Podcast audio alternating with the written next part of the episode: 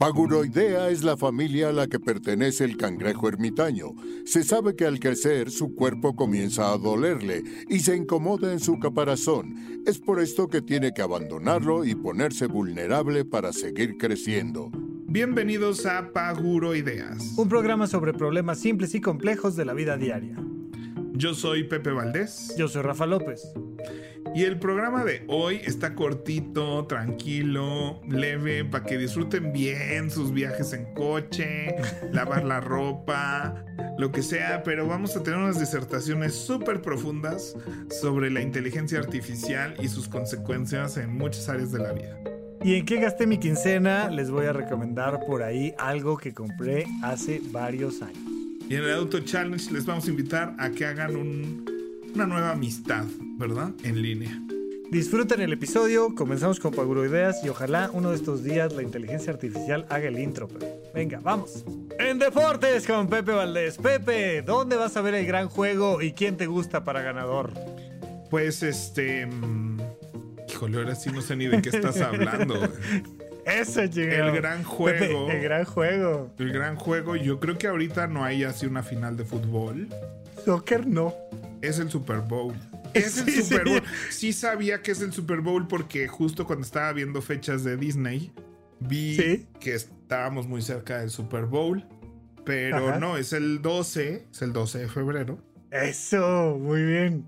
Este, mira, ¿a, poco no te sorprendí? Me sorprendiste, me sorprendiste. este... Pepe, ¿y cuáles son tus opiniones y sensaciones para el gran juego?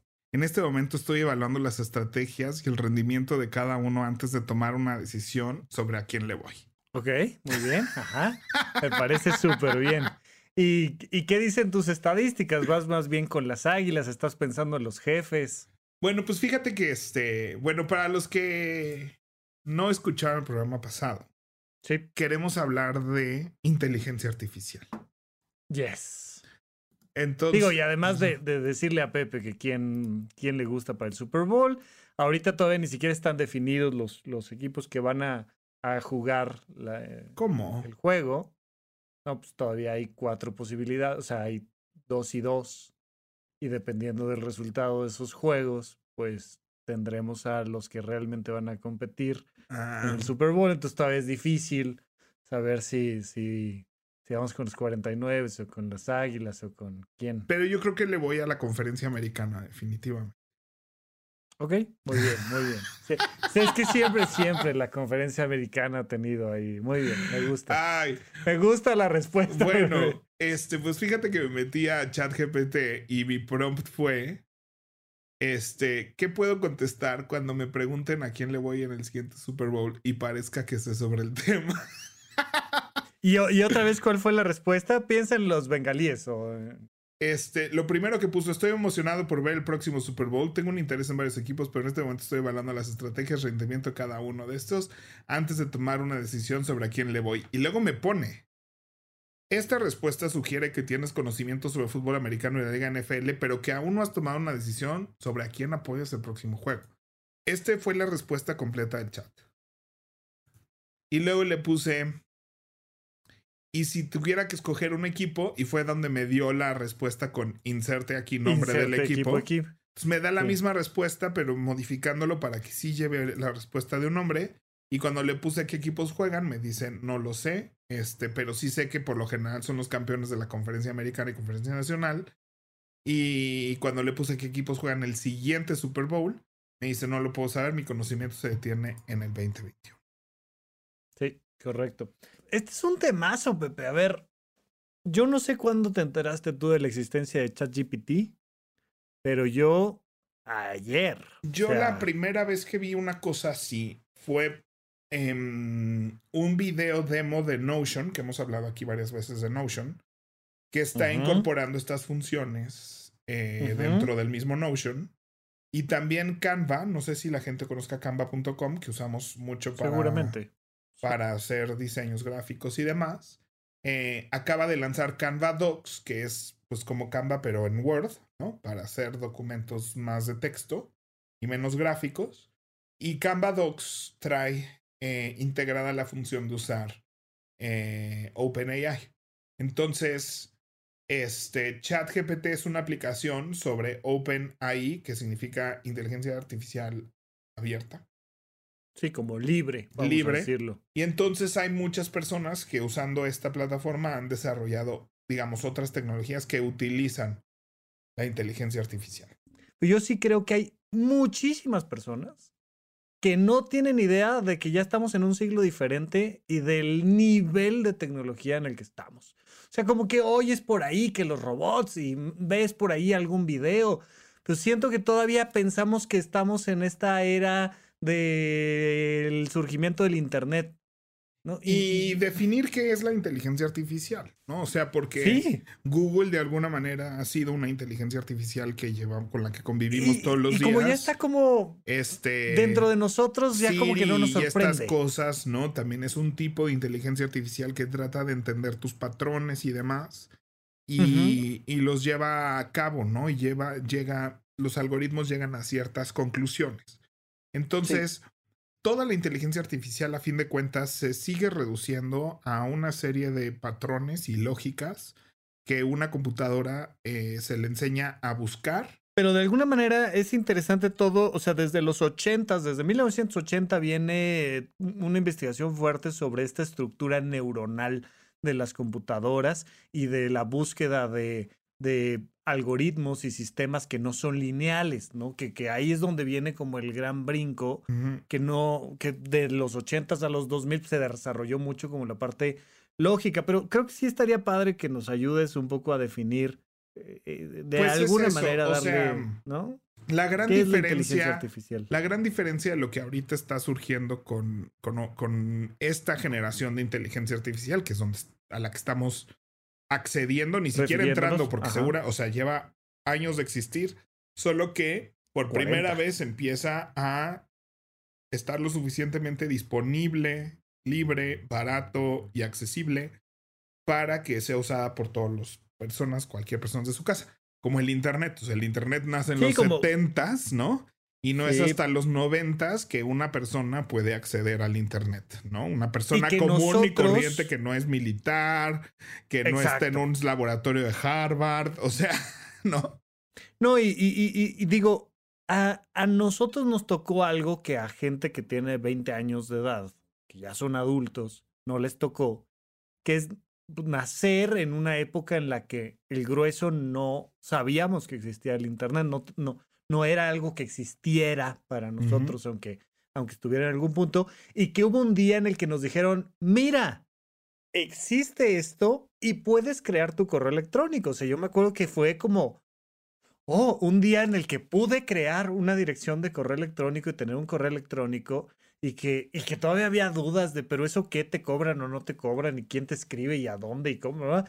Eso que todavía era como un mundo desconocido. Y ahora estamos viviendo esta época en la que, sí, a lo mejor viene desde los ochentas, pero que te dicen, mira, métete a OpenIA, regístrate y puedes usar ChatGPT y vas a tener una primera vez en la que dices, a ver, déjame preguntarle algo, ¿no? Y fue como la Algo. primera vez que empezábamos a hablar con Siri, ¿no? O sea, yo me acuerdo perfecto de cuando salió Siri, hasta un capítulo de Big Bang Theory de que, ¿no? Y se volvió un poquito conversacional. Era como un Google con un tono un poquito más conversacional. La información era más o menos la misma que googlear cualquier cosa, pero el tono era conversacional, ¿no? Era coloquial, no tenía que preguntar de una manera en específica, sino podía coloquialmente, oye, ¿cuál es será el clima el día de mañana? ¿No? Este, tan así que muchas personas, ¿no? Y no voy a decir quién, era así de, oye, eh, Alexa, perdón si trigué ahorita algunas Alexas, díganles que se callen, tomen su momento. Yo tuve la precaución de, de A taparle los oídos a la mía, sí, ajá. Entonces, oye tú. Sí está contestando la mía de mi cuarto. No sé qué esté diciendo. Ajá. Pero bueno, oye tú. Este, perdón, me encantaría, si se puede, pedirte. Ah, no, espérame. Eh, no, y era así de sí es conversacional, pero no tanto, ¿no? Pero sí, claro. Este, y bueno, lo que está pasando ahorita es que está generando estas respuestas que bien podría ser una respuesta de Google. O sea, si ahorita yo me meto a Google y pregunto cuáles son los equipos que van a ganar, jugar el siguiente Super Bowl, me va a dar la respuesta. Sí, pero te salen inmediata. cinco páginas tienes que entrar a Y una a y dar- tú tienes que hacer la decodificación de la información. O me va a dar una respuesta muy directa porque ahora Google te dice como creo que esto es lo que estás buscando y te lo pone, pero sí va a ser a fin de cuentas la, un texto que alguien escribió en una página en específico. Google es muy listo para saber cuál cree que es el mejor resultado exactamente que estoy buscando con base en mis búsquedas, en quién soy, en cómo, dónde vivo, con quiénes me junto y toda esa información que Google ya domina de mí, ¿verdad? Sí, Lo que pasa con, con este OpenAI, que ahorita no, no trabaja con quién eres tú. O sea, no trabaja con la información previa que tiene, que ahí se va a poner todavía más. Va a estar bueno. va a más estar bueno, intenso va a eso. estar bueno. Pero la respuesta que me está generando este chat GPT que yo les leí ahorita hace ratito, no es un texto de nadie. O sea, no es un texto que está en una página que alguien escribió. Esto es lo que podrías contestar. O sea, no es que le atiné a un texto que alguien más escribió. Claro, que podrías ponerle en Google, ¿no? Sí, si yo pusiera... ¿Cuál sería la mejor respuesta si no sé de fútbol? Mira, voy a poner exactamente... ¿Qué puedo contestar? Voy a poner exactamente En lo que tú lo buscas, yo voy a dar tantito más contexto del tema del chat GPT, Va. ¿no? Entonces entras a una página web que se llama OpenIA y te lleva a un chat como si fuera una especie de chat de WhatsApp, una cosa por el estilo. Y en común y corriente español le puedes escribir prácticamente cualquier duda, cualquier cosa, y te la va a dar en un sentido muy conversacional, escrito, y la verdad es que puede ser bastante, bastante poderosa la, la herramienta. ¿Qué te encontraste a través de Google? Pues mira, este, un video que se llama Preguntas y Respuestas del Super Bowl 60. Claro, Y que ya luego- te lleva a ver el video, ¿no? Sí, sí, sí. Y luego Super Bowl, controversial gesto con el que Eminem no sé qué. Es que justo te vas a tardar un rato en procesar la en información. procesar esta Un poco- información. Pero sí el brinco es importante. O sea, hubo una época en la que había que subirse a un transporte, llegar a una biblioteca, preguntar por un texto, sacar los ficheros, sacar la ficha de un libro que se llamaba este, eh, La historia del fútbol americano en Norteamérica, ir a buscar eh, por, por el código de donde está acomodado el libro sí, sí. y empezar a leer. Y luego resulta que ahora tienes Google No, que y las- picas y, Y las probabilidades, o sea, yo que sí viví también una época donde iba a bibliotecas de mis universidades, tanto en Montreal como en Australia, como, ¿no? No las más grandes de la ciudad, pero pues de una universidad. buenas bibliotecas, sí. Este. Las probabilidades de que encontraras específicamente lo que estabas buscando eran pocas. Y yo siempre me Pasa. acuerdo, sobre todo cuando estudiaba diseño en una prestigiosa, bueno, ya me voy a estar viendo muy mamón. Mi punto es que era una buena biblioteca. No quiero ser mamón de que estaba en una prestigiosa universidad australiana y estaba estudiando diseño. Y cuando ibas a buscar cosas de diseño, pues sí, cuando estábamos en la historia del diseño, todo bien. O sea que estábamos viendo Bauhaus y iba y encontraba libros de Bauhaus y cómo es, y si me iba más para atrás, pues más fácil. Pero si queríamos hablar de qué estaba pasando en los principios de los 2000 en el diseño y cuáles eran las tendencias de ese año de diseño, eso no iba a suceder en una biblioteca. O sea, o yo que quería hablar así como de diseño, de escenografía, de no sé qué, las probabilidades de que yo me encontrara un libro de diseño de escenografía en la biblioteca, ¿no? Que me permitiera ilustrar el tema que yo quería ilustrar, eran mínimas, ¿no? O sea, la probabilidad de que yo encontrara esa información, tal vez en temas médicos porque es demasiado especializado, ¿no? Es que eh, la, la parte de medicina es muy interesante. Para empezar, a diferencia del resto de eh, la literatura y así, los libros hacemos referencia a ellos por el nombre del autor, porque todos se llaman anatomía, ¿no? Entonces está el libro de Anatomía de Grey, pero está el libro de este, ahorita se me fue en este momento algunos ejemplos, pero van por apellidos, por apellidos, ¿no? Entonces tienes el Goodman y Gilman de farmacología. Hasta ahorita entendí lo de anatomía de Grey. Es que Gray fue el que escribió el libro y, y hay 25 mil libros que el título es Anatomía. Entonces los distingues por el autor que los escribió. Ah, yo pensé que por la serie, si sabes que hay una serie que se llama Grey's Anatomy. Claro, la serie se llama Grey's Anatomy porque el libro de texto básico en Estados Unidos de anatomía, Anatomía es el es Grey. el Grey's Anatomy. Ese Grey's Ah, Anatomy. no es por Meredith Grey, entonces. y Meredith Grey se llama Grey. Para darle un poquito de lógica a la serie. Bueno, No, y es por y primera entonces- vez me alegro que seas médico, Rafa. Ay, qué bueno. Oh, un gusto, estoy para servirte. Con Gracias, gusto, con, tanta información entonces- valiosa que te- por fin me das algo de valor por tu carrera. Para algo tenía yo que estudiar 12 ¡Ah, años. madre! Tres bien. años de amistad y hasta ahorita le saco provecho a tu carrera, güey. Ay, ay, en algún momento tenía que pasar. Y entonces, y vas a la biblioteca, buscas el, el Gray de anatomía y viene un índice temático. Esa es la parte interesante. Entonces, tú dices rodilla. Y viene una parte, buscas ¿verdad? rodilla. Y te dice, rodilla viene en la página 2, en la 124, en la 286, en la 514, en la 3227. Entonces, brrr, buscas y dices, ah, ok, sí, sí, lesiones de rodilla, del epicóndilo, no sé qué, tarada, del ligamento cruzado, ah, ah, aquí lo encontré. Pero te ibas a esta búsqueda temática. Y, y- y- y a mí me tocó, o sea, yo, yo salí de, de la carrera de medicina, todavía era muy poco probable que te pudieras meter ahí como internet a buscar esas cosas que sí podías encontrar más fácilmente en la biblioteca.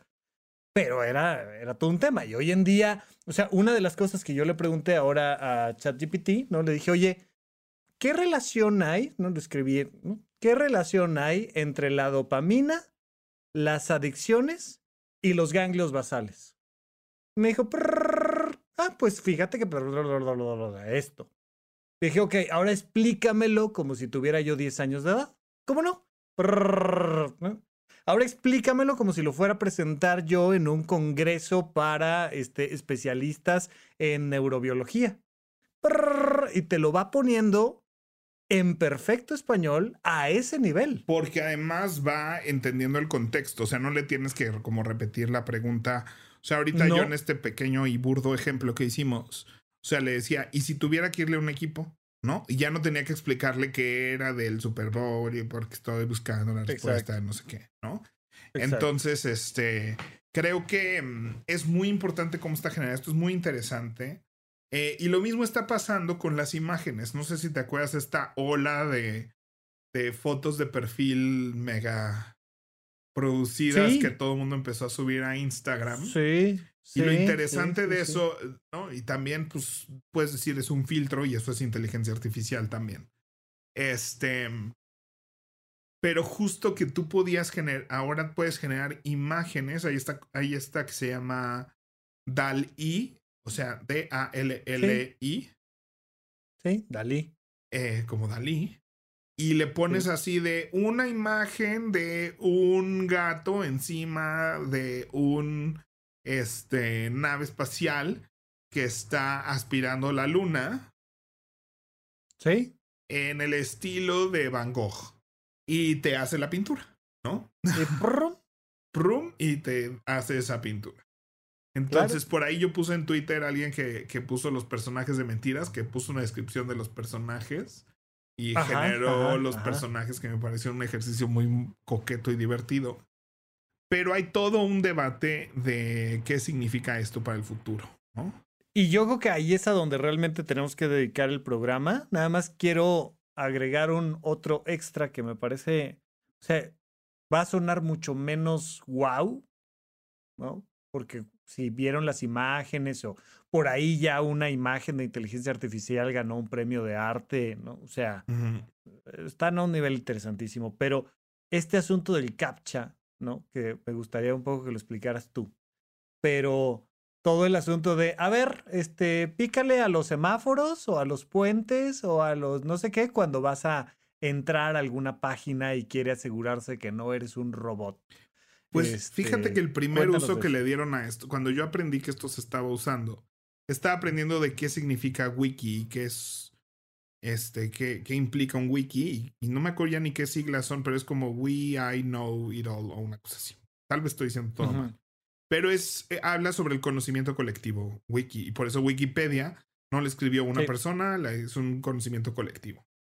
Entonces estaba eh, como estudiando esos temas y aprendí que cuando te decían, ¿qué letra es esto? ¿Qué letra es esto? ¿Qué letra es esto? ¿Qué letra es esto? Para saber que eres humanos.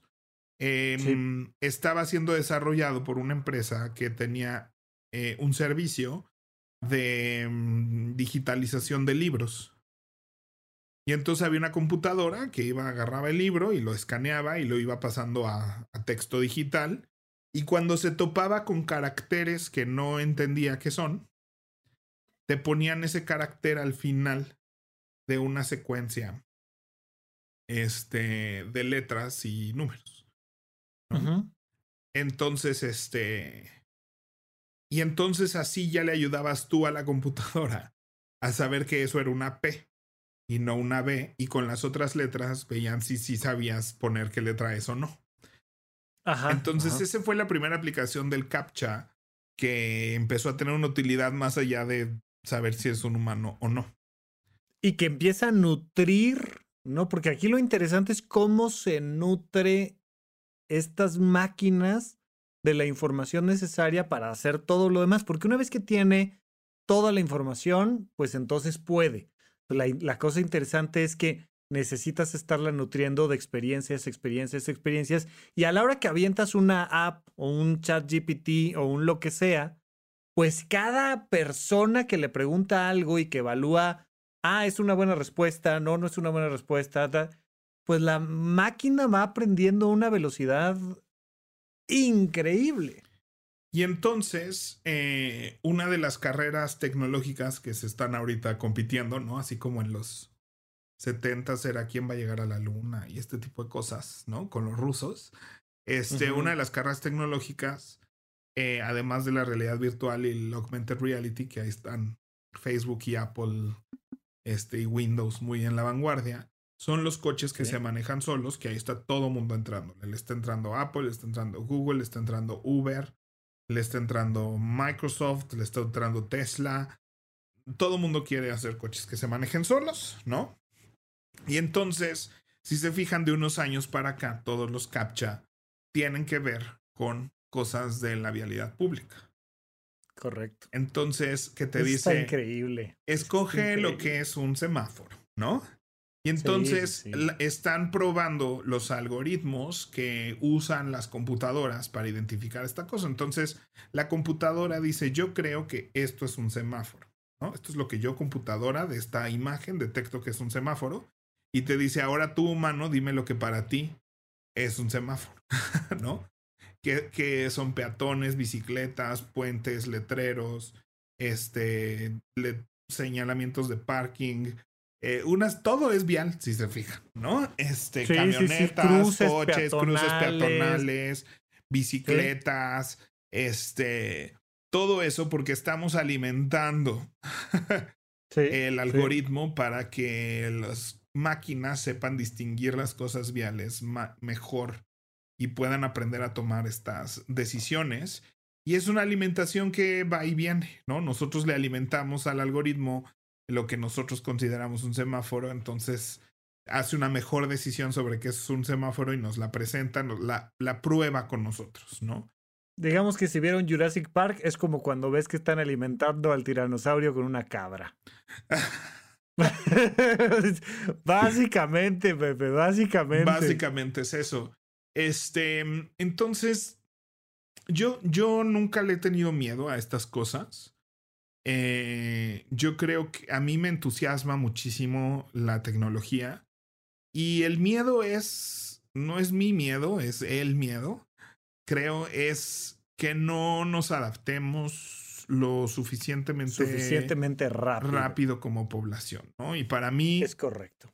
Este, el, el tema principal y que lo hemos hablado aquí en otros temas es la belleza y la, del ser humano es su capacidad de crear, porque creo que, creo que no sé si nos toque ver eh, la inteligencia artificial creando cosas que no estén basadas o inspiradas en lo que nosotros ya creamos previamente, ¿no? Que ahorita todo, todo, todo, absolutamente todo lo que puede saber una computadora tiene que ver con lo que nosotros ya hicimos antes. Si bien generan un texto nuevo, ese texto nuevo no puede cambiar al mundo. O sea, una computadora nunca hubiera llegado al lenguaje no binario en, en, en lo que nosotros estamos pensando porque nunca existió. Pero que, que, de alguna manera sí, sí están surgiendo algunos ejemplos interesantes donde te dice, ay, ¿se acuerdan que ustedes resolvían los problemas matemáticos de esta manera? Es más fácil así. Y que uno dice, ah, tiene toda la razón. O sea, sí, sí, sí. Sí, sí está empezando a encontrar soluciones diferentes más eficientes que nosotros no habíamos encontrado que de ahí a crearlo es otro paso diferente, pero, cerquita también. O sea, mi punto es, eh, en este libro Sapiens que me fascina, sobre todo la mi primer mitad del libro, después es demasiada política y economía que está muy interesante, pero para mí así como, ah, ya me cansé, ¿no? Pero es muy interesante, pero sobre todo habla que lo que, que, que no éramos los únicos humanos sobre la Tierra, ¿no? O sea, que el Homo sapiens sapiens no era el único especie de humano sobre la Tierra. Que estaba el Homo erectus, el no sé cuántos somos, el Neandertal. El Neandertal. Y que la gran y que mucha gente dice, no, que los este, pulgares, que las herramientas, ne. Todos hacían pulgares, todos hacían herramientas, todos tenían estructura social. La única gran diferencia es que el Homo sapiens sapiens podía pensar en cosas que no existían. O sea, podía inventar cosas, ¿no? Que es una capacidad que somos la única especie en la Tierra, o hasta donde sabemos, este, que tiene esa capacidad, ¿no? O sea, yo, tienen sentimientos, tienen recuerdos, todos los animales tienen muchísimas capacidades, en algunas nos superan por mucho, pero nadie puede pensar en un ser o una cosa que no existe.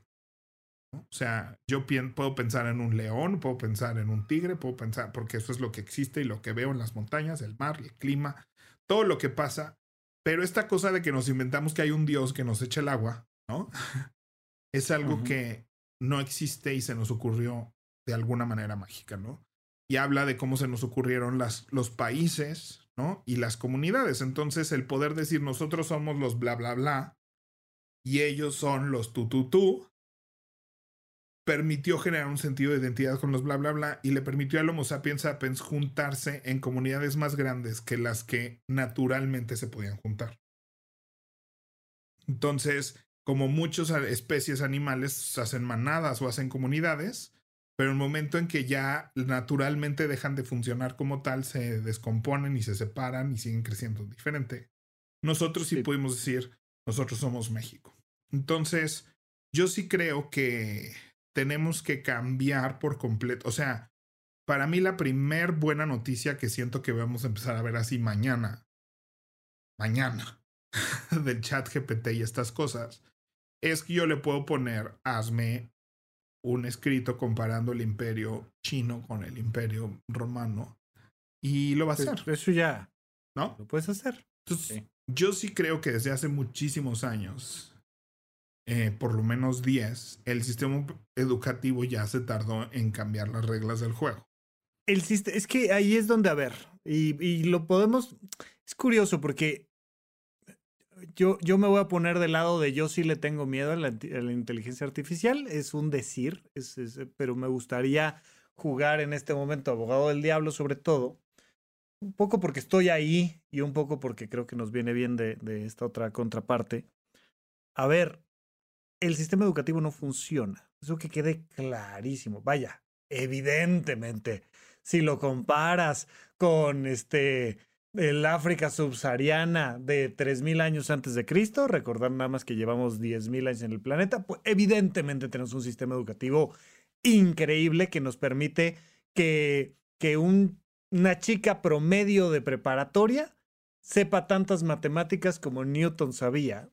Al menos que sepa resolver una, una ecuación que desarrolló Newton y, y, podemos este, acceder a esa información de una manera otra, de otra. Pero genuinamente el sistema educativo está atrasadísimo porque sigue fundamentado en la idea de memorizarte los ríos del mundo, que es una estupidez, especialmente hoy en día que existe ChatGPT y Google. o sea, y entiendo una yo me acuerdo perfecto cuando no te puedes usar calculadora, ¿no?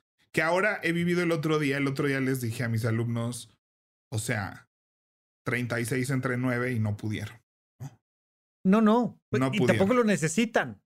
Yo creo que el 36 entre 9 sí, pero otro día. Este... Otro día. Pero, pero, a ver, y entonces, pero, tenemos esta, esta, esta educación.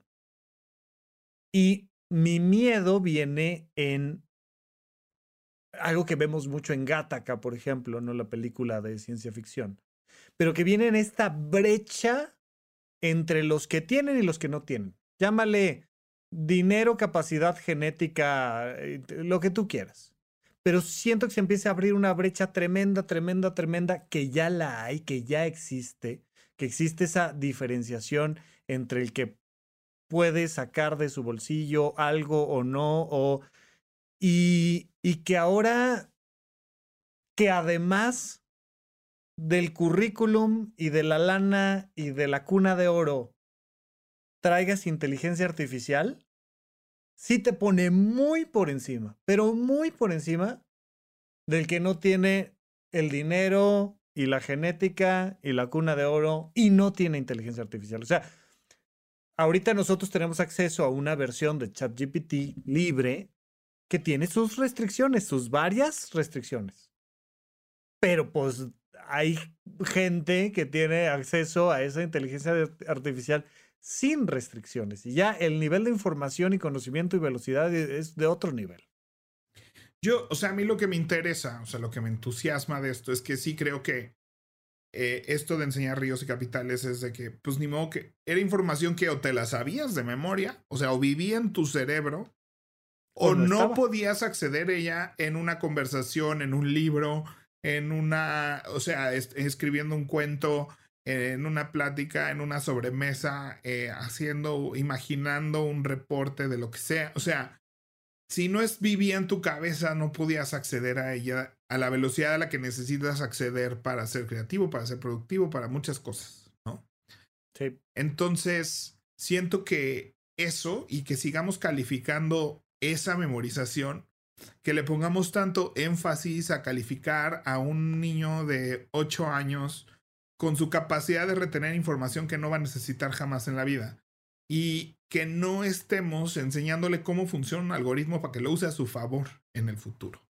Entonces, yo creo que esto va a sacudir ahora sí muy rápidamente el sistema educativo. O sea, es una cosa que, que van a tener la que... Economía. O sea, siento que va a sacudir muchas cosas muy rápido. Muy rápido. Pero eso a mí, desde mi punto de vista, que a veces es muy caótico, es muy este fatalista de a veces o muy totalista de muchas maneras, que a veces me falta empatizar con otras personas al respecto. Pero pues como las posturas que a veces tomo o digo o expreso respecto a tener hijos o no, que suelen ser muy totalistas y poco profundizadas o matizadas o, o, inclusivas a veces, ¿no? Entonces, este, lo admito que a veces mi pensamiento se va hacia allá y que no pienso como en el proceso y, y lo, lo humano el proceso, pero como viéndolo como si yo no fuera parte de la sociedad y estudiando lo que le está pasando, me interesa mucho ver cómo se va a sacudir el, el sistema educativo. O sea, yo creo que este, soy muy radical en mis pensamientos, pero, y por eso que bueno, a veces que no tengo hijos, porque creo que haría muchas tonterías, este, con ganas de cambiar al mundo.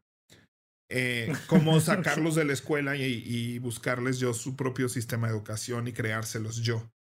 Este, no ahorita se me hace muy fácil decirlo, no sé si teniendo ya los hijos podría, pero es así de yo te sugiero que no lleves a tus hijos a que les enseñe la SEP, ¿no? Este, yo creo que antes así alguien que era homeschooled me parecía como la peor idea del mundo. Este, yo creo que tiene que haber socialización de un tipo, evidentemente. Pero creo que tenemos que rápidamente decirle a nuestros niños que este, enfocarnos en que sí, y creo que eso es la creatividad, creo que eso es el pensar y el tener ideas y el utilizar todas estas herramientas para cosas que las herramientas por lo menos hoy, no pueden hacer ni creo que puedan hacer dentro de los 20 años. 20 años. No estoy diciendo así en su vida. O sea. A, la hora que me puse a investigar un poquito sobre ChatGPT y la inteligencia artificial y lo que tú quieras y gustes y mandes, un común denominador de los comentarios de expertos era, sabíamos que esto iba a pasar, esperábamos que pasara dentro de 10 o 15 años. Lo impactante es que ya llegó. Entonces hay una cosa ahí de, de velocidad, de vértigo, de aceleración de la inteligencia artificial que me parece increíble, ¿no? Cuando ves a estos robots humanoides brincando con un paquete en las manos a través de este y que dices, güey, yo no podría brincar ahí, o sea, yo no podría hacer lo que el robotcito está haciendo ahorita. Yo no podría hacer lo que está contestando el chat ahorita. Yo no podría, ¿no? Y y de repente se da mucho, yo estoy en uno de esos rubros, incluso hay por ahí mm, esquemas que traen una cuadrícula y te dicen, si estás en este cuadrante, tu trabajo está relativamente seguro respecto a la tecnología. Pero si estás en este otro cuadrante, estás frito. Yo estoy en uno de esos cuadrantes relativamente seguros a la tecnología. Soy un psiquiatra, ¿no? Soy un médico especializado en temas de salud mental desde una perspectiva biológica. A ver, en mi opinión, la inteligencia artificial, al igual que en la conducción de vehículos, va a ser infinitamente más eficiente que un ser humano en el diagnóstico y tratamiento de enfermedades. Y sé que voy a conversar esto con muchas personas que me van a decir, no, no, yo confiaría mucho más en un ser humano a la hora de que, o sea, yo no me subiría hoy por hoy a un avión donde el 100% de la responsabilidad de que despegue y aterrice estuviera en máquinas simples y un ser humano. O sea, pero ni de chiste, ni de chiste. Todavía tenemos esta idea fantasiosa de hace dos siglos de que el ser humano es mucho mejor doctor. Eh, evidentemente la inteligencia artificial es mucho más capaz de leer un ultrasonido, una tomografía, una resonancia. Evidentemente, la inteligencia artificial es mucho mejor en la identificación de síntomas y en la selección de un tratamiento correcto. Esto es algo ya viejo. Ese es el verdadero peligro porque nos estamos agarrando a palos defendiendo una tecnología, déjate una tecnología vieja, obsoleta. Que exista una tecnología. ¿No? O sea, porque la respuesta no fue queremos que el gobierno nos haga una app a los taxistas para que también nos pidan a nosotros. No. La respuesta es vamos a agarrar a golpes de todos los de Uber hasta que les dé miedo salir a manejar. Esa fue la respuesta de la humanidad en todo el mundo ante Uber. Es correcto. Ahorita está pasando en Cancún. O sea, ahorita vas a Cancún y tú pides un Uber y te piden que porfa así te subas adelante, le des un beso al chofer de lengua de dos minutos para que el taxista atrás no se baje con una bat de béisbol y le rompa los vidrios en el mejor de los casos, ¿no? Eso es lo que hay que hacer en Cancún si quieres pedir un Uber.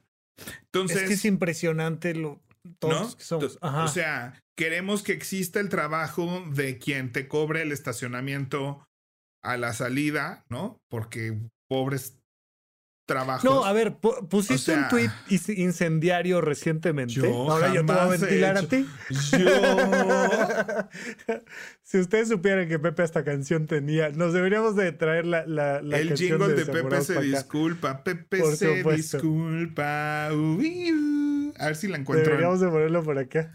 Oye, este, a ver, Pepe ha estado disfrutando muchísimo el estar poniendo normalmente comentarios muy divertidos e inteligentes en Twitter.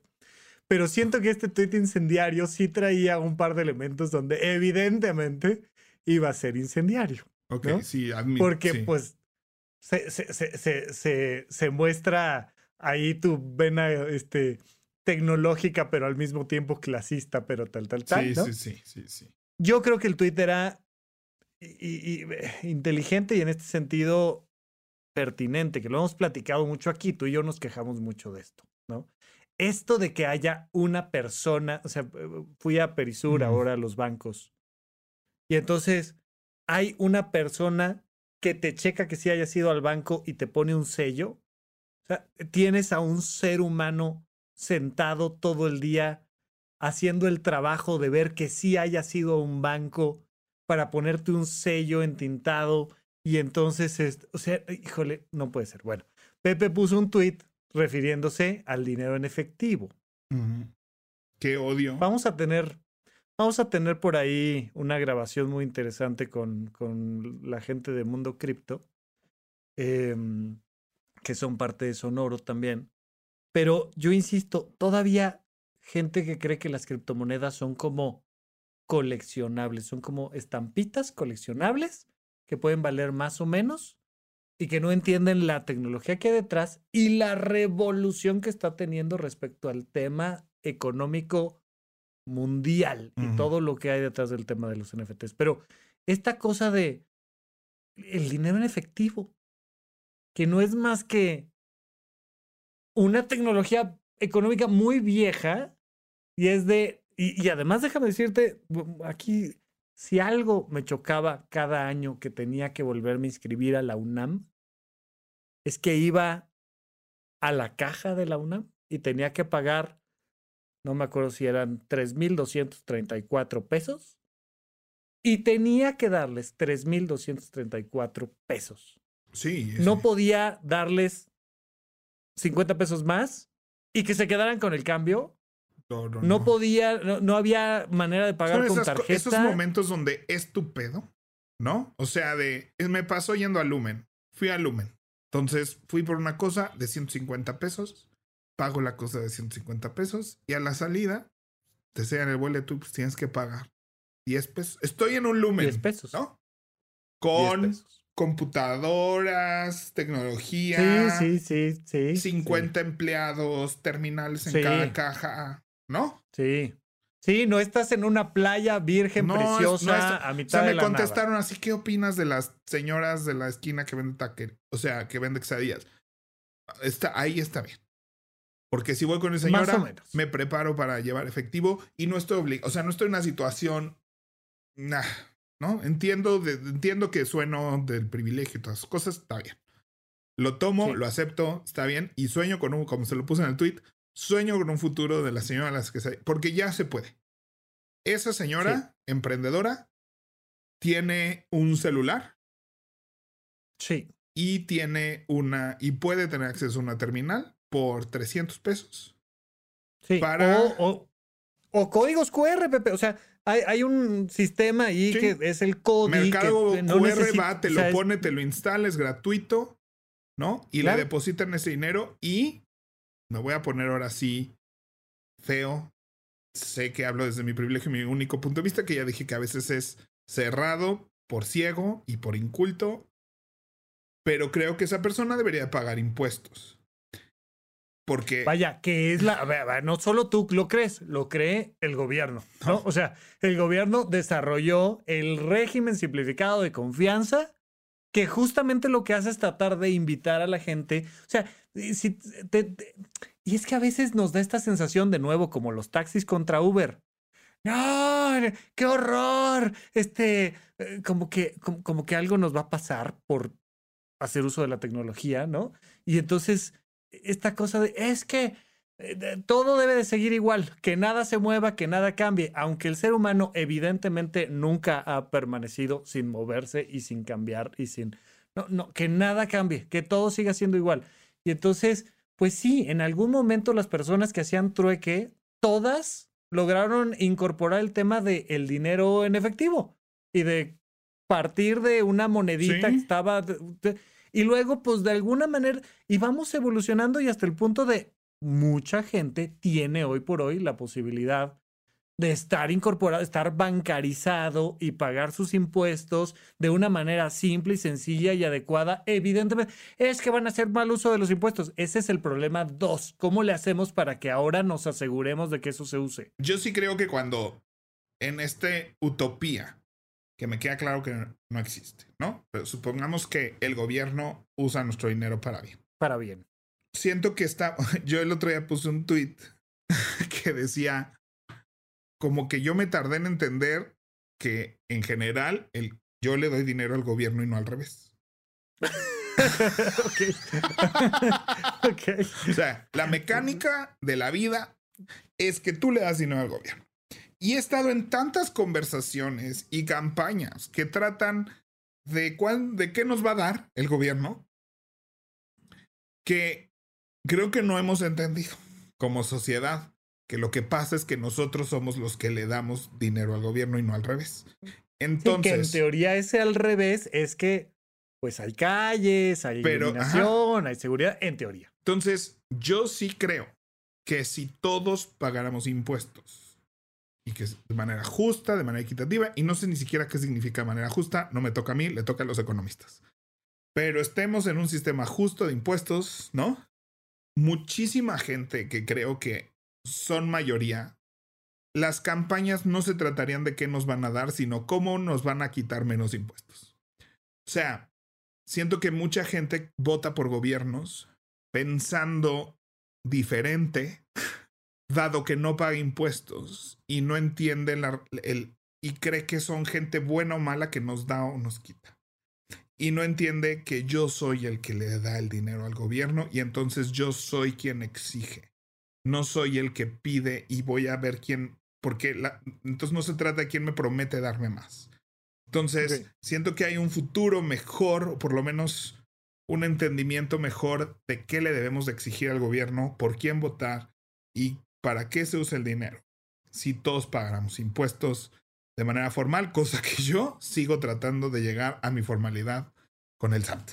Entonces, yo no soy monedita de oro en este tema, ¿no? Entonces, esta cosa de que los estacionamientos no aceptan términos, o sea, vuelvo a lo mismo, estoy en el estacionamiento, estás en el estacionamiento de Arts Pedregal y que la máquina no te acepta una tarjeta de débito para pagar. Sí, sí.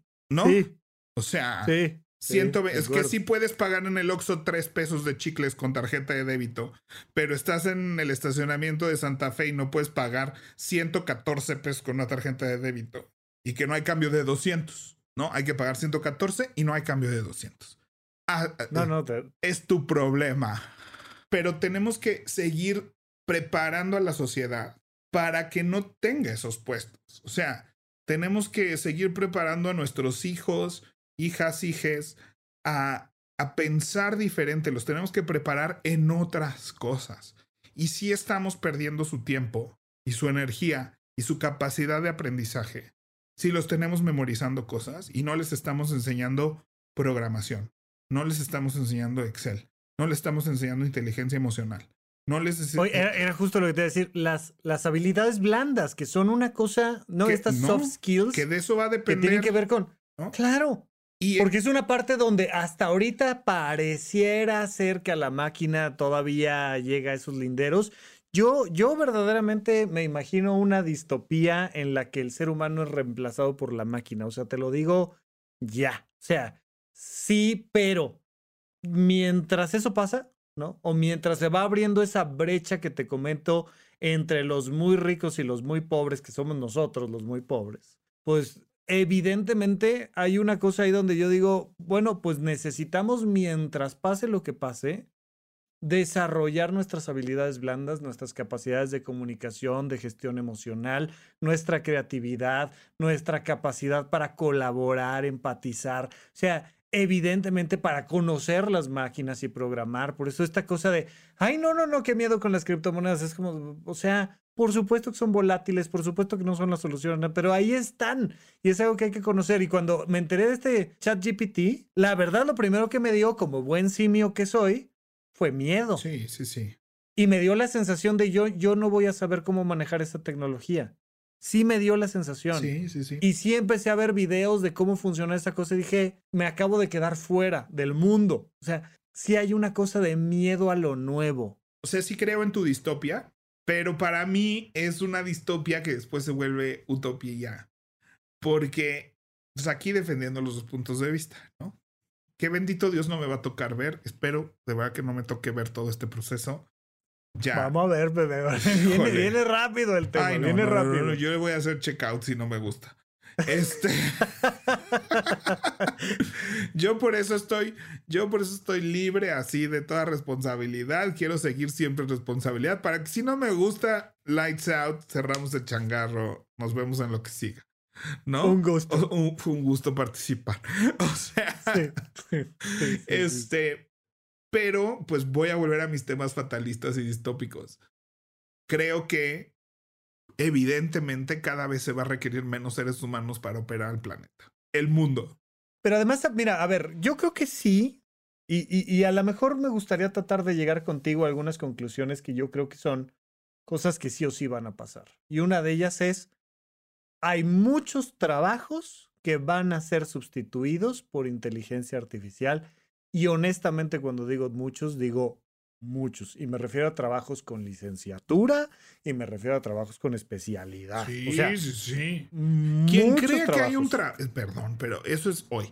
¿Quién cree que hay un trabajo que te garantiza trabajo hoy? Deja tú en el futuro distópico de la inteligencia artificial.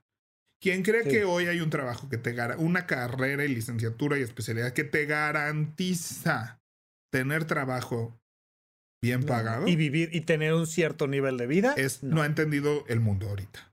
No, no, no. Este, o sea, observa lo que está pasando en el mundo, observa quién tiene una carrera, quién tiene licenciatura, quiénes son los millonarios del mundo y vemos. Entonces, si, si persistimos en estas ideas del siglo XVIII donde tenemos que multiplicarnos porque tenemos que, ¿no? Y porque eso es la misión sagrada de todos, no estamos viendo hacia dónde va el mundo. O sea, de verdad no le estamos dando fast forward ni cinco añitos, ¿no?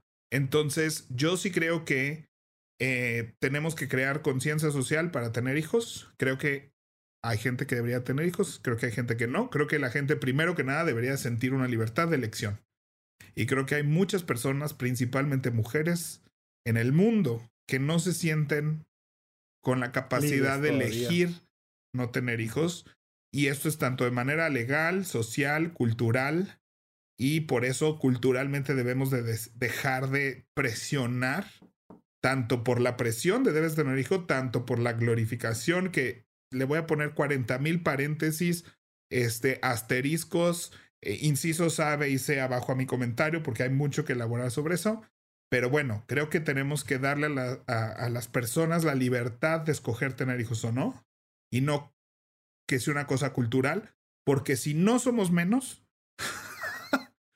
el problema es así de grave. Y creo que eso va a cambiar por desastre o por diseño. Ojalá sea por diseño. ¿No? El desastre se puede poner. Entonces, creo que va, pero creo que va a cambiar. Y creo que después de ese cambio nos espera un futuro mejor. Le tengo miedo al cambio. O sea, ese proceso. No, y, y, era lo que te decía. A ver, yo le tengo miedo al cambio. Yo le tengo miedo al cambio y cuando salió ChatGPT dije, estoy frito. Y luego dije, bueno, pues estaré frito, que esto es parte de lo que te enseña la terapia cognitivo-conductual. Siempre brinca primero un pensamiento negativo automático y luego le tienes que poner encima un pensamiento consciente diferente, ¿no? Entonces dije, pues a lo mejor, pero voy a tratar de encontrar cuál es la página web y me voy a registrar y a ver qué pasa. Pero ¿cuál va a ser la postura? Yo me acuerdo, a mí me tocó que naciera el Encarta, ¿no? Cuando, iba, cuando entré a la prepa, salió el Encarta. Deja tú el Wikipedia, el Encarta. Esta enciclopedia, este, fundada por Microsoft, que juntó a los mejores pensantes del, de los noventas, ¿no? Para crear la mejor enciclopedia jamás creada, que en su momento superaba a la británica, superaba a la es no sé una gran anécdota. ¿No? Sí, dale, dale. Y entonces, este, salí en carta y pues era una maravilla y mi mamá estaba orgullosa de habernos comprado una computadora IBM que traía en carta porque íbamos a ser excelentes estudiantes con eso y si lo fuimos, gracias mami. Entonces, este, y en la prepa nos prohibieron usar en carta y era así de, ¿y tú qué? ¿Sabes de dónde voy a sacar la información? Porque es así de no, eso, eso de, de encontrar la información en un disco es del diablo, ¿no? Así de, no puede ser parte de la educación. No, hombre. Después, Wikipedia. Wikipedia no puede citar Wikipedia como dato de información. ¿Qué era lo que te iba a decir? Que, que además fue la gran competencia de Encarta contra Wikipedia y que ganó el, el, la, la, conocimiento común. La comunicación del conocimiento popular contra el conocimiento especializado, que ahí es donde me fascina cómo funciona esto, pero te escucho, te escucho. Entonces, o sea, yo decía, pero ahorita si un maestra maestro prohíbe Wikipedia es así de, ¿y tú de dónde sacas la información? Neta. O sea, tú no pones así de quién fue el rey de España en 1914 y dónde lo pones y de dónde te vas. Pues de Wikipedia. O sea, no. No, no, a ver, no yo hice presentaciones. No entrenemos a los niños de hoy a vivir en un mundo que no es el que el mundo de hoy. O sea. yo, yo hice presentaciones en medicina con base en, en Wikipedia. Por supuesto, estaban muy bien. Y yo siempre le decía a mis compañeros, ¿por qué no le pones wiki, espacio, tetralogía de Falot? O sea, ¿de qué me hablas? ¿Como miedo a qué? Ay, no, no, porque además se ponen muy exquisitos con el tema de la información. Ay, no, yo solo, este, ¿no? Que eh, pues me, sigue pareciendo una o sea, qué tonto que no usas el tiempo y, eh, o sea, nomás para, para llevar. Dale. Ya lo dije, nomás quiero cerrar, o sea, ¿qué van a hacer con esto? O sea, o te adaptas ¿no? O sea, porque pues no hay forma de que, porque además si yo googleo eso no va a aparecer el plagio. O sea, yo podría escribir la tesis de esta señora ahora con ChatGPT y no es plagio porque no se va a parecer al de nadie. O sea, no va a venir tal cual escrito como en ningún lugar. Porque los maestros de hoy tienen una app que tienen todos los maestros de las universidades, bueno, por lo menos en la que yo doy clase, y yo tengo acceso a una donde meto el Word de la tarea de mi alumno y me dice si lo sacó de algún lugar o no y te dice así de esto lo sacaste de esta página, esto de esta página, esto de esta página. Y con chat GPT eso no va a pasar. Y, es que no sé, hay, hay tantas cosas, tiene tantas aristas. Pero apenas vamos a la mitad del programa, Rafa, tú dale. No, te iba a contar que, que, que sí la parte de la educación me parece una cosa interesantísima. Yo esperaba que la pandemia trajera una revolución eh, educativa que no llegó. no llegó, como dijo Talía. No llegó. No sucedió. No sucedió. Es que yo esperaba una ruptura de fronteras, que de alguna manera sí vivimos con los cursos en línea, que sí hay algunos ejemplos, pero, pero hubo una, una necesidad de tenemos que volver a las aulas, nada más que ahora con cubrebocas. Para mí ese fue el gran cambio que hubo en la educación, ¿no? Y esta idea de, pero con cubrebocas, y este, oigan, pero que, que, todos los que tengan un teléfono celular puedan acceder a la información. Es que es importantísimo. Bueno, cuando yo me vengo de, de Toluca, Estado de México, a estudiar medicina a, La Salle en la Ciudad de México, yo sí noté, y estamos a hoy por hoy 45 minutos de distancia entre un punto geográfico y el otro, yo sí notaba una diferencia del nivel académico que tenían mis compañeros que se habían desarrollado en la Ciudad de México contra los que nos habíamos desarrollado en el pueblo, en Toluca. Y, y estudié en una buena escuela de Toluca, pero finalmente de Toluca. Y bueno, fue entrarle a un tema de aprender y tal, pero muy pronto en medicina me di cuenta de que había algo muy padre, que era que se requería algo de lo que afortunadamente sí tenía, que no era qué tanta información memorizada tenía, sino mi capacidad para integrarla, y en este caso específicamente hablando de ChatGPT, hay que saber hacerle preguntas a la máquina saber hacer preguntas es muchísimo más importante que tener la respuesta. Correcto. Pero infinitamente más importante. ¿Qué, qué pasa? Pues ahora que sale la, la, aplicación, la máquina y tal. Ay, pues ¿qué? ¿Qué le preguntas? Y pues evidentemente empiezas a preguntarle tonterías. Pero empiezas a desarrollar tu cabeza a decir, espérame, espérame.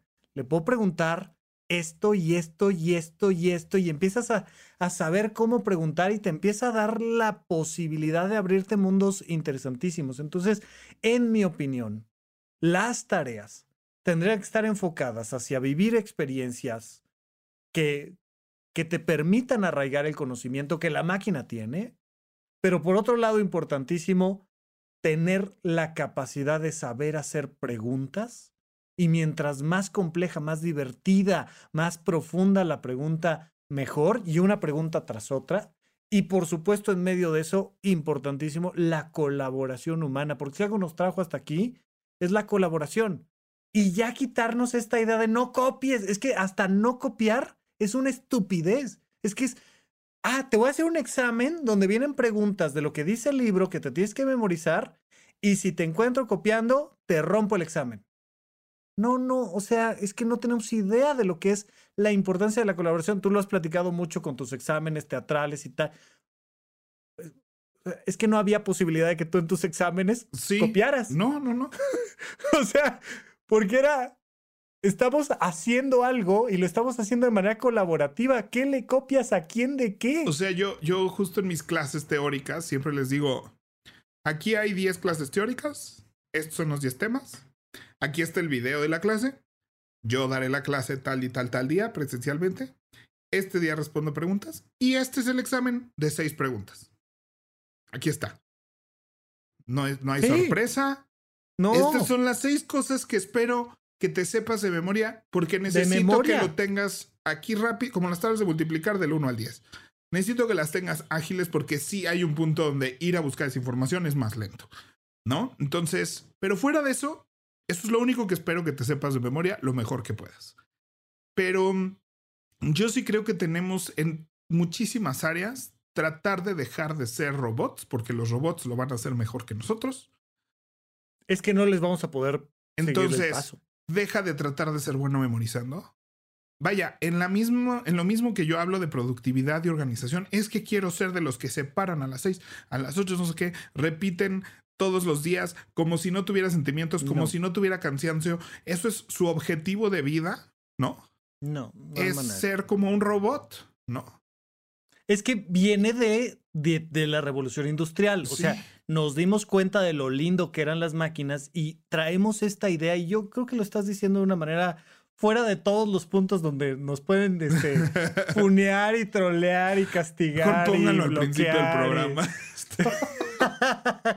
no, viene muy bien al final. Pero, pero es una gran conclusión. Eh, la, la idea de que no debemos de seguir tratando de ser robots porque los robots van a ser mucho mejores robots que nosotros y nos van a dar la vuelta de una manera increíble. Ya lo hacen. O sea, ya no hay manera de que te pongas al tú, al tú por tú con un robot. No hay manera. Pero a los robots todavía les falta mucho tiempo por ser seres humanos y nosotros tenemos la posibilidad de desarrollar eso que sí son posibilidades únicas hasta ahora, porque yo honestamente creo que un día la evolución de la vida va a pasar de carbono, hidrógeno, nitrógeno, oxígeno, a convertirse en temas de hierro, níquel, fósforo. Eh, pero eso ya es muy mi distopía personal. Mientras eso sucede, aquí estamos, somos seres humanos y tenemos cosas que nos hacen humanos, como la colaboración, la empatía, el, el crecimiento, la creatividad, el arte, y las personas que nos escuchan, que tienen hijas, hijos e hijes, eh, o sea, concéntrense mucho en, el, en, la creación, o sea, en, en, que sus hijos sean buenos para crear cosas, no para memorizarlas o para repetirlas. O sea, desde temas creativos y artísticos, este, hasta temas técnicos, o sea, que sepas crear cosas y algo, ¿no? Y hablo muy desde mi experiencia personal, pero o sea, el saber ahorita crear apps me abre un mar de posibilidades de lo que puedo hacer en cualquier industria o disciplina. Este, el saber crearme mi rutina de mañana, o sea, tenemos subestimada la creatividad, ¿no? Creemos que es cosa de niños, creemos que es cosa de colores, creemos que es cosa de arte, ¿no? Y eso no hace dinero. O sea, creo que tenemos demasiado castigado eso y, y, tu sueño de que tu hija sea eh, excelente memorizador y procesador de información, em, le va a traer repercusiones muy difíciles para su futuro.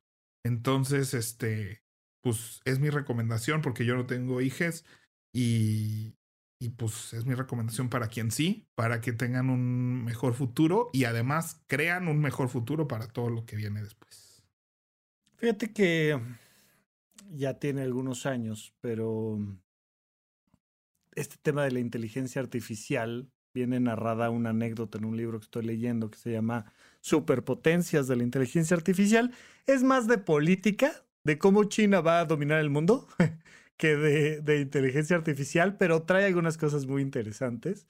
Una de ellas es la historia de el día que la máquina le ganó al humano en un juego de mesa oriental llamado mm. Go. y, fue todo un ¿no? O sea, porque era, era muy complejo que eso sucediera, que le ganara al humano. Y entonces, pues te lleva a la pregunta de, bueno, ¿y ahora qué? Pues armo una fiestecita y juego Go con mis cuates. O sea, el hecho de que la máquina sea mejor que yo para jugar billar, pues, no significa que no pueda yo armar una reunioncita para jugar billar o para bailar. O sea, en, en, entender esa parte, yo creo que independientemente de cuál sea tu nivel de privilegio, porque hoy en México está muy castigado socialmente ser una persona privilegiada, pero de una u otra manera todos los seres humanos tenemos algún nivel de privilegio contra otros seres humanos, pero independientemente de tu nivel socioeconómico, cultural, o sea, todos podemos seguir desarrollando nuestras capacidades de comunicación, de creatividad, de diversión, de empatía. ¿Y habrá, habrá problemas? Sí. ¿Y habrá que seguir platicando de por qué hay que entender que hay múltiples realidades? Sí. O sea, por supuesto, ¿no? Pero definitivamente todos tenemos esa posibilidad y, hoy más que nunca, más que estar pensando en, que hay que sacar el bat de la cajuela y reventar al auto que ahora no tiene chofer, ¿no? Porque eh, mucho en México, cuando, cuando pensamos en inteligencia artificial, en México siempre decimos, pero le van a robar las llantas. O sea, sí, güey, sí, sí le van a robar las llantas y le van a poner otras. Primero tiene, tenemos que evolucionar a la inteligencia y luego a la inteligencia artificial. No, y le van a volar las llantas y le van a poner llantas que no le puedan volar. Y, mm, yo insisto que ahí me preocupa la brecha, cómo se va a generar entre el poder y el que no tiene poder y el que tiene dinero y el que no. Pero de aquí a que todo eso pasa, nosotros tenemos que pensar en incorporar eso a beneficio nuestro, sea que estemos donde estemos, y seguir encontrando eso que nos hace seres humanos y que nos distingue de las máquinas y no es el pararnos a las 5 de la mañana y no cometer errores ortográficos. O sea, eso no, no, ya no tiene nada que ver. Entonces, bueno, pues un poco por ahí. Muy bien. Bueno, pues vayamos a nuestra siguiente sección que apenas vamos a la mitad del programa. Rafa, ¿en qué gastaste tu quincena? Pepe, fíjate que el Rafa del pasado se gastó su quincena en algo que estoy utilizando hoy. Y cuando te hablo del pasado, yo no sé si te estoy hablando de al menos cuatro años mínimo, pero tal vez Órale. seis. No, no. Rudo. Interesante. Un ahorro para el retiro. No, algo más divertido, ¿no? o sea, no me digas que invertiste CETES hace seis años y hoy te lo agradeces. O sea, sí. A ver, a ver. Sí, pero no me vayas a salir con una mamada así, Rafa. No, no, no, no, no. Finanzas personales lo aprendí junto contigo en el 2020, que empezaste a aprender, a aprender cosas. Entonces, no, no es, no es, ay, es que invertí en un bien inmueble que no sabes, ahora me resolvió la vida. no, no, me compré la suscripción de por vida de una app que se llama PIC, P-E-A-K, PIC. Pico. Y es una aplicación de juegos eh, para desarrollar tu ubicación visoespacial, tu cálculo matemático, tu memoria de trabajo, tu lenguaje, tu no sé qué. Me acuerdo perfectamente cuando me salió la oferta de compra ahora este, tu licencia vitalicia, no sé qué. Dije, esto es un gasto estúpido. O sea, lo voy a usar dos meses. No lo voy a estar usando cuando tenga 80 años, evidentemente. Y, y ahora que estoy tratando de reordenar mi vida y bajándole un poquito al ritmo de muchas actividades que tengo, dije, quiero, quiero ver si hay todavía esas aplicaciones y qué cosas le han hecho nuevas de juegos que te ayudan a desarrollar tus capacidades cognitivas y de memoria y de interconexión de información y, y vienen cosas muy interesantes. Vienen desde, hay un juego de caritas donde tienes que identificar lo más rápido que puedas las personas que están sonriendo de las que no, y son expresiones faciales diferentes. Y eso tiene mucho que ver con las soft skills. Vienen este, ¿no? Eh, juegos donde tú tienes que cruzar un río, pero van pasando troncos con palabras positivas y negativas, y entonces este, lucha contra paz o armonía o tal, y tienes que ir brincando por los troncos que tienen palabras lindas. La aplicación yo creo que más famosa de este estilo se llama Lumosity. A mí me gusta mucho esta de PIC, pero... Y hay una que recomiendan mucho mis youtubers, que nunca le he pagado, pero la recomiendan mucho, que se llama Brilliant. Y mm, tiene que ver con aprendizaje de programación y habilidades matemáticas. Ok. Este, mm, a través de juegos cortos de minutos, ¿no? Fíjate que esta Brilliant. Fíjate que viene eh, una versión en español, o sea, lo cual creo que para mucha gente le puede hacer una diferencia, ¿no? y además te dice, eh, ya no me acuerdo cuáles, pero trae algunas restricciones, ¿no? De decir, oye, soy una persona con discapacidad auditiva, oye, soy una persona con discapacidad, y, y le vas poniendo clics a ciertas cosas y te va ajustando este, temas de idiomas y demás, y lo puedes usar en español. Ya no sé cuánto me habrá costado la licencia vitalicia, me acuerdo que la compré en oferta, y entonces la dejé de usar, te digo, de menos cuatro años.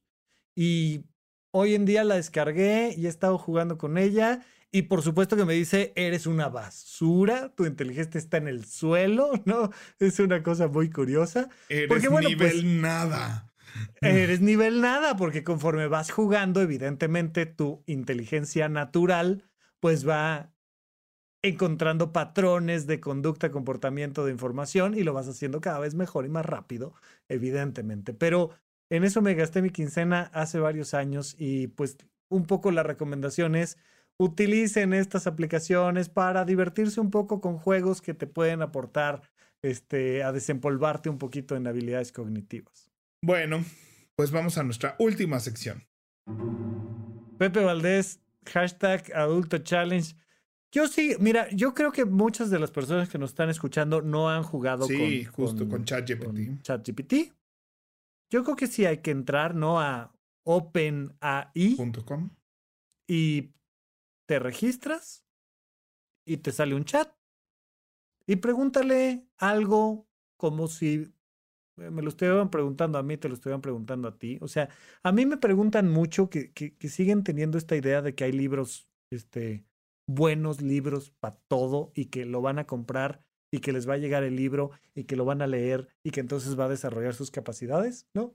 Eso sigue pasando mucho que me dicen, oye Rafa, recomiéndame un libro que hable sobre cómo tratar a un adolescente de 15 años que está este, tratando de identificar su vocación y que se llama Carlos. Y es, y es de, este, seguro hay un video de eso, seguro hay un podcast de eso, seguro hay una cosa más rápida de eso, pero seguimos glorificando la idea del el libro que, que escribió un autor y que, no, además escribiré yo mis libros, pero siempre recomendaré más hay más información más rápida, más accesible por allá. Y entonces ahí está. Por supuesto. Y entonces te puedes meter y ponerle ahí, recomiéndame un libro. O sea, si se meten a ChatGPT y le ponen, recomiéndame una película o cinco películas de 1970 que hablen sobre temas de inteligencia emocional específicamente en relaciones de pareja. Te va a poner, o sea, te va a poner cinco películas de lo que se le antoje a la persona que esté preguntando. Entonces, yo sí creo, de verdad, a mí me dio miedo entrar. A, o sea, un miedo muy manejable, muy sencillo, sí, sí, sí. claro. Más bien, pero te llenó de preguntas, yo creo, ¿no? Y eso se puede, me llenó de se puede, se puede sentir como miedo, ¿no?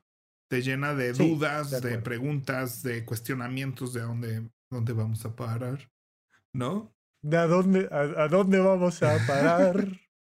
El problema es que no vamos a parar. El problema, es... que no vamos a parar. Esa es la gran respuesta. Tienes toda la razón. Muy bueno, pues si llegaron hasta acá, pues espérense, Si llegaron hasta acá. No, seguro nos cancelaron. Si no me han cancelado. Si no les he caído mal. A mí, a mí tal vez ya tengo tres tweets de ustedes para este punto. ¿No? Pero recuerden que me gusta mucho Twitter, arroba WP Valdés con B de vaca y ese Instagram también me llegan este, sus comentarios, pero es más sabroso en Twitter. Este, ¿tus redes cuáles son, Rafa? Arroba Rafa Rufus en todos lados. Con y este, si llegaron hasta acá en nuestro programa, mándenos un mensajito, díganos si les gustó o no, porque creemos que son héroes y heroínas de Paguro Ideas. Y pues vamos, bengalíes, o Vamos 49. Yo no he tomado mi decisión como me instruyó. Saludos, vámonos. Bye. Bye.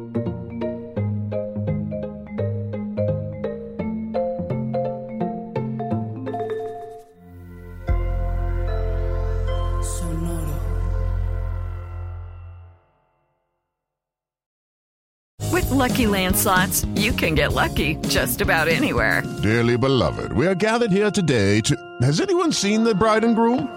Sorry, sorry, we're here. We were getting lucky in the limo and we lost track of time. No, Lucky Land Casino, with cash prizes that add up quicker than a guest registry.